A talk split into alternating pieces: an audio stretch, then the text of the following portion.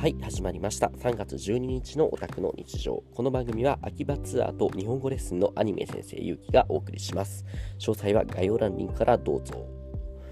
実は昨日はラジオサボっちゃいました。というのもえっ、と昨日、えー、外泊をしていました。どこに泊まっていたかというとえっ、と僕が日本語を教えている生徒さん。でフィンランドの人がいるんですね。でその人が日本に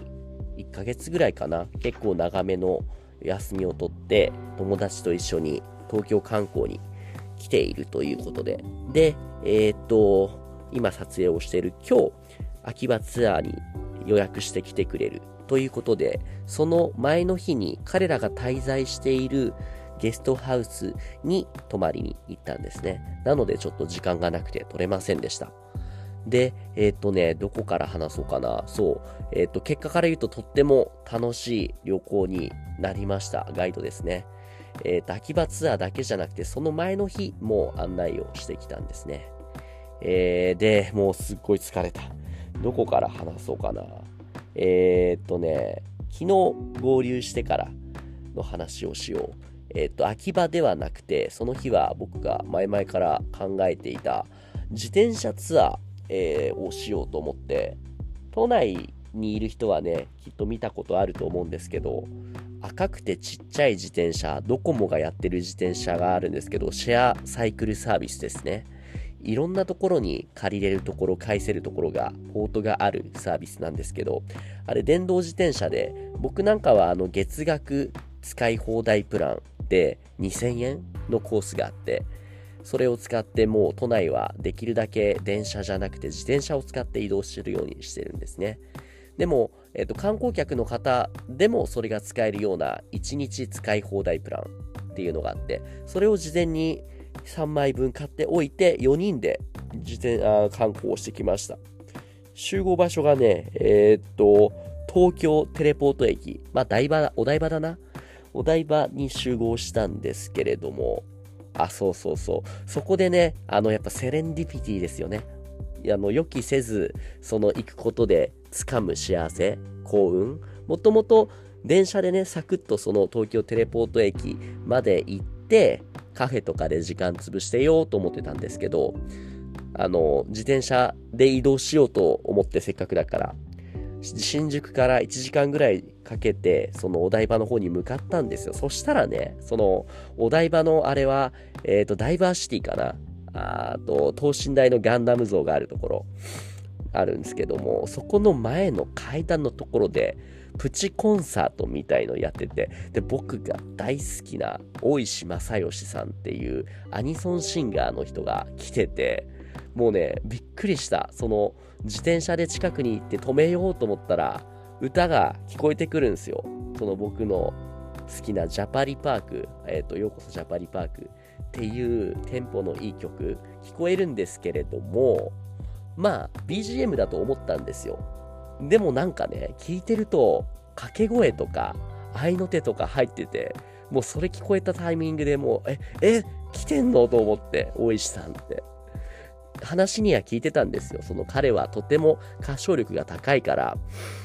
一般的なアーティストと比べても、そのレコーディングの時の音源と、本当の生声の差がほとんどないって。だから、そう、え、これもしかしてと思って急いで行ったらね、歌ってたんですよ。しかも入場制限とかもなかったからかなり近くで、そう見れて、写真はね、撮っちゃいけなかったんで撮れなかったけども、いや、びっくりして感動して、セレンディピティだなと思って、偶然の幸運ですね。で、聞いてたらちょっと集合遅れちゃって、で、そうね、2時半ぐらいに集まって、えっ、ー、と、そうですね、オンラインで日本語を教えてはいたから、えっ、ー、と、面識はあったんですよ。一人はね。でもその子が友達を連れてくるっていうことで、その残りの2人はまだ初めてだったから会ったことなかったんですね。でもその目印何にして会えばいいかなって聞いたら、その生徒さんの男の子が僕たちの、え、ー、と、一人の、えーと、友達はとても分かりやすい見た目をしていますって言ってて、どんなん？って聞いたら、まず服が基本的に全部オレンジですと。で、ヒゲが、あのラーメンマンみたいな、ラーメンマンとは言わなかったけども、ほんとあんな感じですよ。その、顎の部分から20センチ、30センチぐらいあるかな。かなり長い髭を生やしている人ですと。で、いやいやと思って。でも行ったら本当にすっごい長い髭生やしたオレンジ色のシャツを着た分かりやすい子がいて、あとはそもそもにみんなフィンランドの子だから20代から30代ですね。背が高くて分かりやすかった。で、そこで合流してから、はじめましてと、ちょっと挨拶した後に、もう早速自転車ツアーに行ってきましたね。その、いろいろと気づいたことがあったな、自転車に乗ってて。まず、えー、日本とフィンランドだとそもそもに交通ルールが結構違うと。えっ、ー、と、日本は左側通行に対して向こうは右側通行だから、その辺ね、慣れるのに時間かかるかなと。まあ思ったけど、そうでもなかったですね、そこは。あとね、あのー、面白いなって思ったのが、自転車を発進させるときに、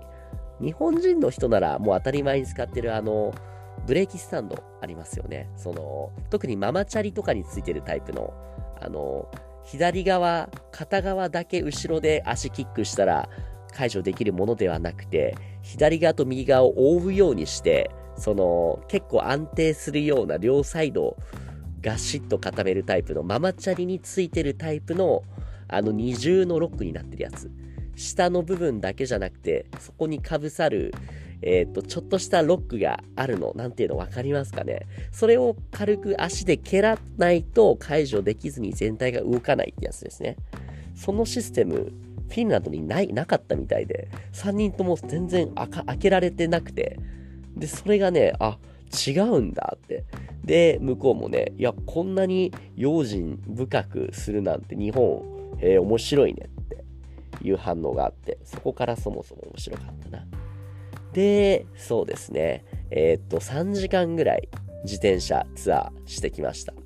電動自転車なんですよ。そのシェアバイクは。でもそれで3時間だから結構な距離ですね。10か20ぐらい走ったんじゃないかな。10, 10キロ、20キロぐらい。ルートとしては、お台場を出発して、ガンダムゾーンを通って、で、えー、っとね、あの、江東区を通っていくんですよ。あの辺り、えー、っと、横実験川だったかな。なんたらかんたら浸水公園っていう、その、川沿いを、えー、っと、気持ちよく自転車で通れるようなルートがあるんですよ。なんかね、人によっては、あの辺り、江東区は東京のベネチアだとかいう言う人もいて、でも、言えて妙だなと思うんですよね。そうした気持ちのいい水沿い、川沿いのルートを東京スカイツリー方面に乗っていって、で、スカイツリーまで行って、一回自転車止めて、で、スカイツリーから浅草の方に向かって、で、浅草からと秋葉原、で、秋葉原、で、あの自転車を下ろしてっていうルートですね。で、2、3時間かな。結構ね、長い自転車バイ旅だったから、で、特に僕は、あの、その前に新宿から、えー、っと、移動してるわけですよ、その、あそこまで。東京テレポートのあたりまで。で、だから賞味4時間はチャリこいだかな。で、かなり僕もしんどいなと、お疲れたなと思ったから、他の子も疲れてるかなと思ったら、もうワクワクの方が勝ってたみたいで、かなり楽しんでたようでした。うん、面白かった。でね、そう、全然そんなつもりはなかったんですけども、すごいさ、の自転車ツアーも良かったから、ご飯おごるよと、何でも好きなもの選んでいいよって言ってくれたから、じゃあせっかくだからということで、と、あの、秋葉に自転車止めた後に、秋葉の駅近くにあるあのー、肉の万世だったかな？万世橋の近くにある、え、ー、と、カツサンドが有名なブランドなんですけれども、そこが持っている、えっ、ー、と、万世ビルっていうのがあって、6階かな、5階ぐらいかな、地下も合わせて。で、各階にいろんな牛のレストランがあるんですよ。ハンバーグとか、あとは、鉄板焼きとか。で、僕は、そう、その中でも一番高い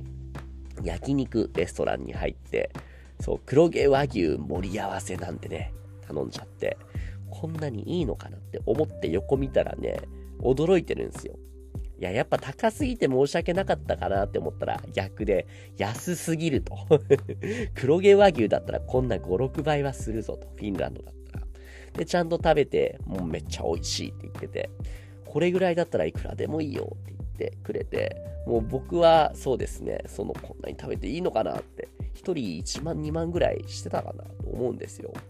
でも、そう、がっつりいただきました。で、前日、1日目が終了ですね。これせっかくだから、えっ、と、1日目編と2日目編で分けてやろうかな。一旦今日はじゃあ、ここまでにしようかな。じゃあ、今回の日報ラジオここまでです。ありがとうございました。おやすみなさい。